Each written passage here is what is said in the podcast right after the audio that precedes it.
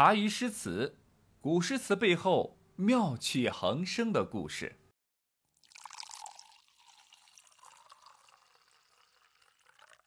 公元七百二十一年，也就是开元九年，前修多年踌躇满志的王维开始参加科举考试。这一次的考试呢，王维是志在必得。啊，年少成名、玉树临风的他呢，早已是京城的小有名气的一个人物了。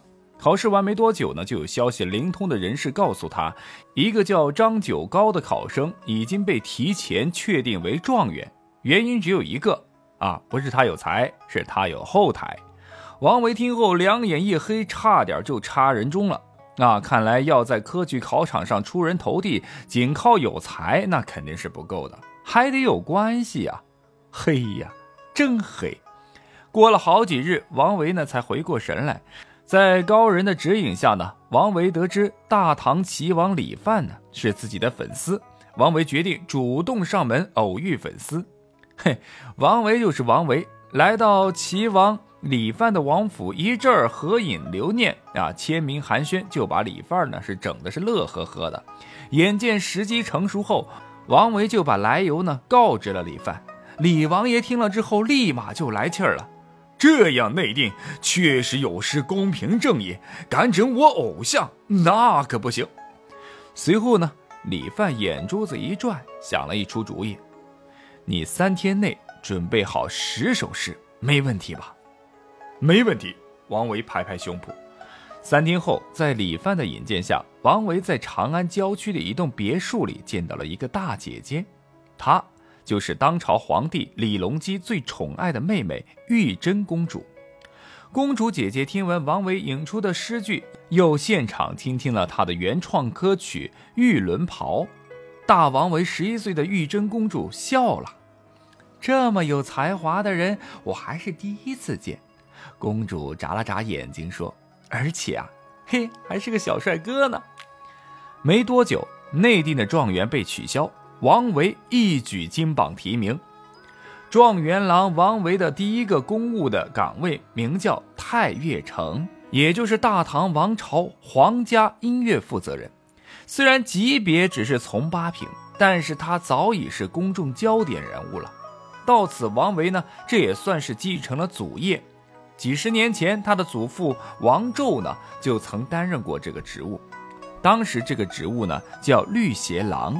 二十岁出头的状元郎身兼皇家音乐首席代表，整日帅气时尚，身骑白马，插花游街，赶赴各种琼林宴会。可以说，王维是开元九年长安城里最风度翩翩、才华横溢的人物了。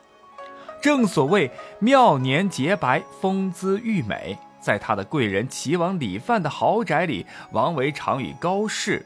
崔颢、裴迪、李龟年这些当时最出色，或是诗人，或是音乐人等上层名流是谈笑吟咏。这段时间，王维有很多朋友，不管是人家上门拜访，还是他去串门，只要他开心，一定不会让朋友是空手而归。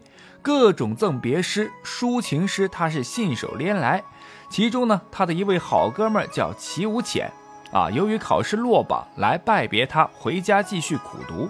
王维为了给哥们儿鼓劲儿造势，写下了这首《送其无浅落地还乡》：圣代无隐者，阴灵尽来归。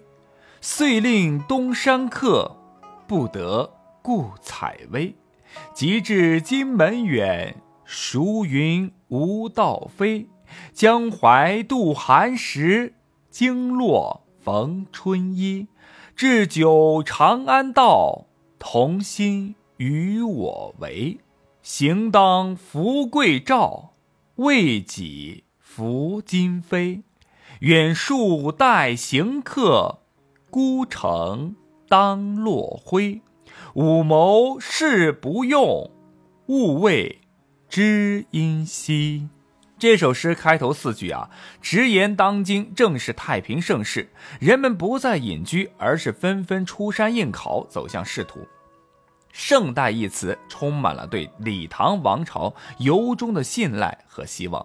至少现在，王维还并未发觉其中的黑暗。毕竟呢，自己目前可谓是顺风顺水。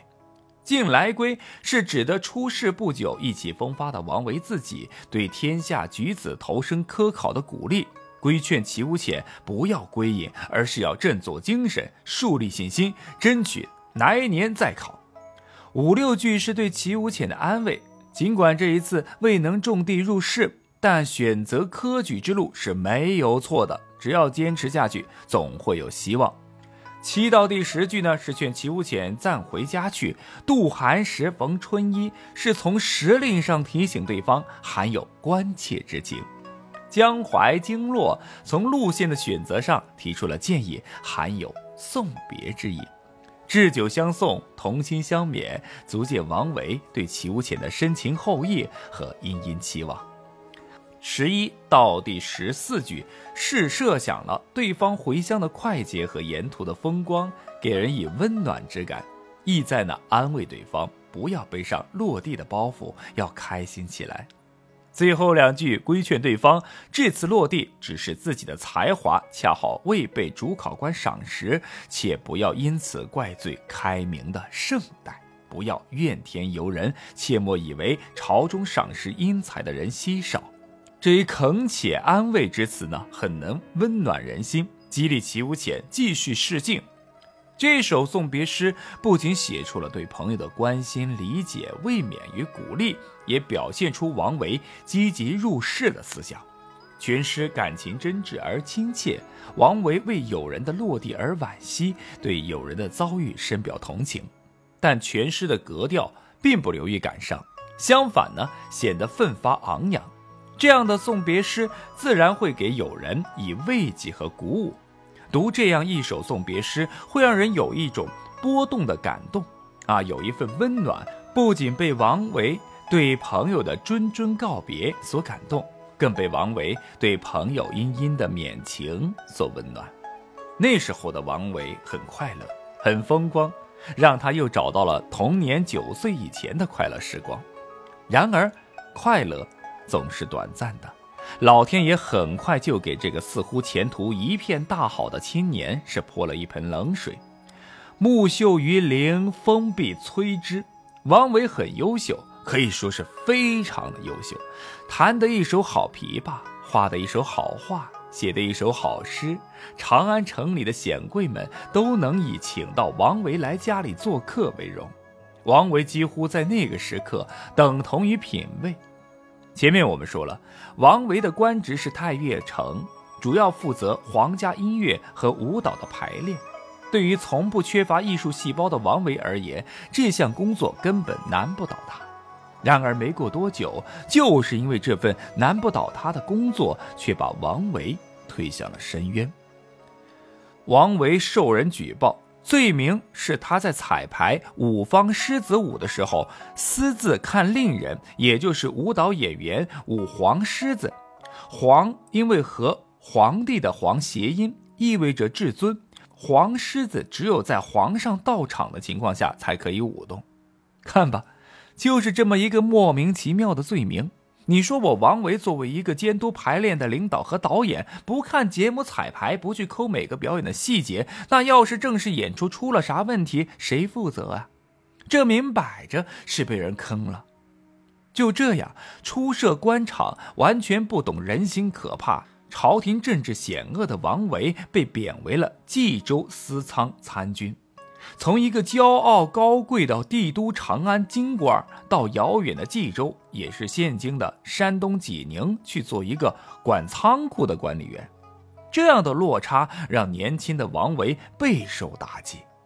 然而，老天爷的玩笑却并未因此结束。